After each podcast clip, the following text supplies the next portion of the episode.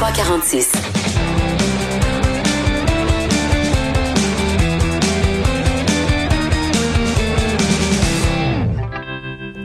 Maud se demande pourquoi je riais. Oui. Je, je demandais à Achille si c'était la, la bonne trame ou si c'était la chronique disque dur avec Antoine Robitaille. Oui. Ben, c'est la bonne. Et là, pour ceux qui ont, c'est pour ceux qui n'ont pas écouté le début du show, vous ne comprenez rien, mais c'est pas grave, vous irez réécouter le premier segment de l'émission. Mais non, c'est la chronique disque Oui. dur avec Stéphane Plante. Salut Steph. Hey, salut, vous deux. Euh, Alors, tu nous parles d'une étude qui est parue dans le Wall Street Journal qui euh, parle de nos habitudes musicales qui sont modulées euh, en temps de pandémie. oui, c'est peut-être pas surprenant, mais les gens se tournent davantage en, en confinement vers la musique qu'ils connaissent déjà. Euh, et pourtant, ils ont plus de temps pour écouter de la musique, mais ils profitent pas de ce temps-là pour faire des découvertes ou d'écouter des nouveautés. C'est plutôt, on vient à nos pantoufles musicales. On aime ça réécouter nos vieilles affaires. Euh, ce qu'on dit dans l'article, c'est, on appelle ça de la comfort music. C'est que le, le niveau de stress du, du confinement, on est poigné dans nos maisons, des fois on se tape ses nerfs, tout le monde, mais réécouter de la musique te, qui te rend confortable, ben, ça fait du bien. Tu retombes un peu dans tes habitudes.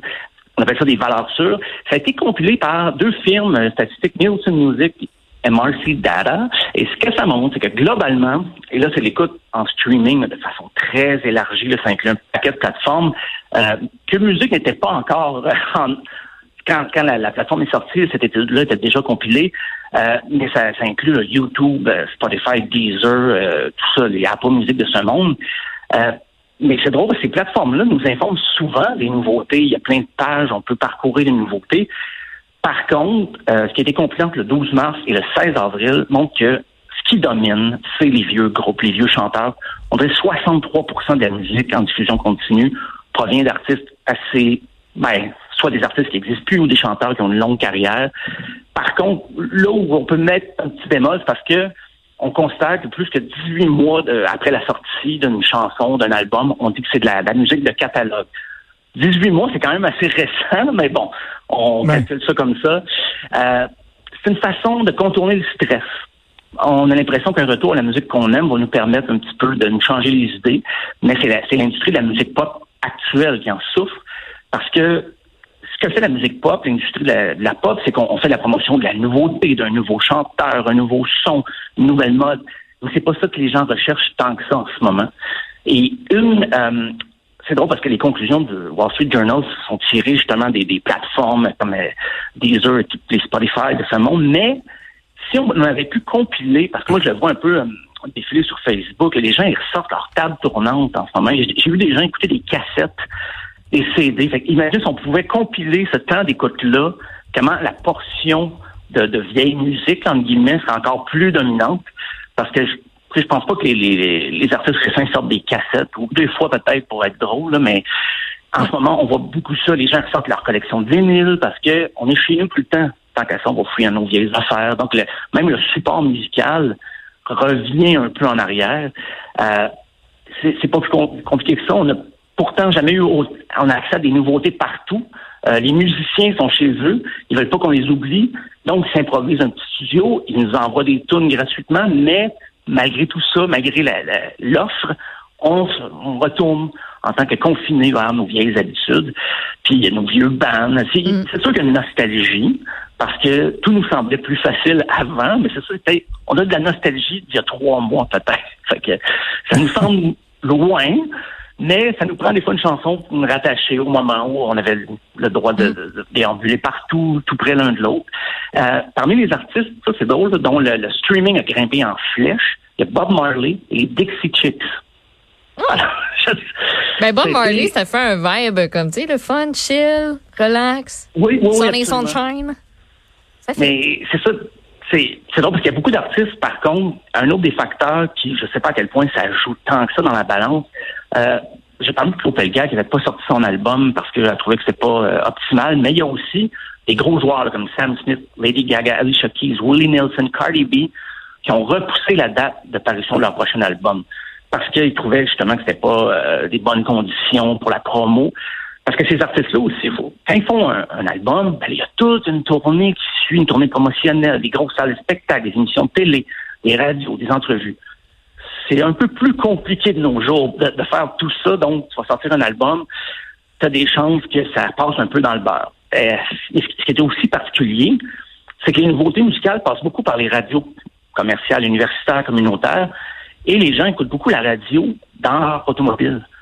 Et là, comme on, a, c'est très sérieux, ça a été recensé, c'était relevé comme statistique que comme les gens passent moins de temps dans leur voiture, ben, ils écoutent moins de nouveautés. Mm. Et quand ils écoutent la radio, c'est surtout pour s'informer de la situation actuelle. Donc, ils n'écoutent pas la, radio tant pour écouter de la musique que pour savoir justement où on en est, quand est-ce que la pandémie va, la courbe, la fameuse courbe. C'est pour ça que les gens écoutent la radio plus ces temps-ci que la musique. Quand ils écoutent de la musique, ben, ils vont chercher leurs vieux albums, tout ça. Euh, disons que la machine promotionnelle aussi pour les artistes indépendants, ça devient compliqué parce que tout le monde maintenant fait du streaming live. Avant, c'était surtout les petits groupes qui avaient besoin de visibilité. Mais là, les petits groupes indépendants sont comme dans la même cour que Bruce Springsteen, Elton John, Céline Dion. Tous ces artistes-là maintenant font des, petites performances comme ça pour montrer comment sont de leur public. Fait que c'est plus l'apanage de, des groupes rock euh, indépendants ou pop qui étaient très actifs sur Instagram, sur Facebook. Mais là maintenant, c'est devenu un peu plus compliqué. Il y a une espèce de mélange des genres qui fait en sorte que ça, on le dit là, c'est difficile pour les artistes en ce moment, mais c'est un autre point qui, ramène euh, encore une fois la, difficulté de leur situation économique. Et pourtant, il y a eu des artistes qui ont sorti des albums entre les, dates que avancées plus tôt, 13 mars, 16 avril, Childish Gambino, J. Calvin, Dua Lipa, The Weeknd. Ça aurait dû générer un streaming plus fort, mais c'était plus modeste parce que les gens se tournent justement, on dit que le country bénéficie beaucoup, beaucoup de Garth Brooks, Alan Jackson, Hank Williams Jr., euh, Bob Dylan aussi. Ses chansons sont beaucoup plus diffusées qu'avant sur les plateformes parce que les gens se tournent vers ça. Euh, les étiquettes de disques trouvent ça très difficile aussi parce qu'ils misent beaucoup sur la nouveauté tout le temps. Ils investissent beaucoup d'argent sur la production de, de, hits, alors qu'au cours des dernières semaines, ben, il n'y a pas un grand retour sur cet investissement-là. C'est donc c'est beaucoup de questionnements. Euh, je sais pas, peut-être c'est passager. Peut-être que dans quelques semaines, les gens vont se tanner d'écouter leurs vieilles affaires. Euh, et en terminant, pour te faire plaisir, euh, non, c'est pas un gag sur Nick Kravitz. C'est ça que j'allais dire, oui. Drake, euh, c'est l'exception qui confirme la règle. Un des rares qui s'en sort très bien avec son single To The Slide. On va écouter un petit extrait, juste pour toi. No Buckles on the jacket, it's elite shit. Nike crossbody got a piece in it. Got a dance, but it's really on some street shit. I'ma show you how to get it. It go right foot up, left foot slide. Petit refrain accrocheur. Et il y a une petite danse aussi qui, qui est très oh oui, populaire sur TikTok. Ben oui, j'avais regardé les vidéos. sûrement à ça. Là. Et euh, dans cette vidéo-là, euh, enregistrée chez lui, euh, on peut prendre la pleine mesure de, oui, de la son château et s'il vous plaît. Il y a de l'espace pour de la distanciation là-dedans, même tout seul. Ah, oui. Mais, donc, euh, donc, lui, il a réussi, euh, Drake, à bien s'en sortir, c'est ce que tu nous dis? Avec ces nouveautés, ben, avec cette nouveauté-là, ben, qui est plus ou moins une nouveauté maintenant, mais un des rares des artistes établis, parce que ce que j'ai raconté, ça touche aussi les artistes établis, euh, qui sortent des nouveautés, qui passent un peu dans le beurre, parce que les gens se retournent vers les leurs, leurs vieilles pantoufles, tout ça. Donc, c'est difficile un peu d'équilibrer ça, mais Drake s'en est sorti parce que justement avec TikTok, il y a une stratégie quand même assez. Euh, il est pas. Euh, ça fait une couple d'années quand même qu'il s'en sort bien que les, médias sociaux, euh, Drake. Puis peut-être que, que Lady Gaga, qui va sortir, elle, son album quand même le 29 mai, peut-être qu'elle va profiter du fait que tout le monde a décidé de pas sortir son album, puis peut-être qu'elle va chauffer les fesses un peu de notre Drake national. 29 mai, Chromatica, c'est super attendu par ses fans. fait que j'imagine que ça va contribuer à, créer un, engouement autour, euh, autour de ça. C'est peut-être cyclique, en fait. C'est qu'on est encore mm. dans les trois premiers mois, mais éventuellement, peut-être avec l'été aussi, il y a des chansons qui vont arriver, mais pour le moment, c'est ça. Euh, il y a beaucoup de nostalgie. Tous les défis qu'on voit sur Facebook, là, un album qui vous a marqué à l'adolescence, ou mettez une photo de vous joue un instrument quand vous êtes jeune. Donc, c'est les gens se tournent beaucoup vers ça, mais c'est ça, éventuellement, on va peut-être avoir fait le tour. Euh, peut-être même qu'on le fait.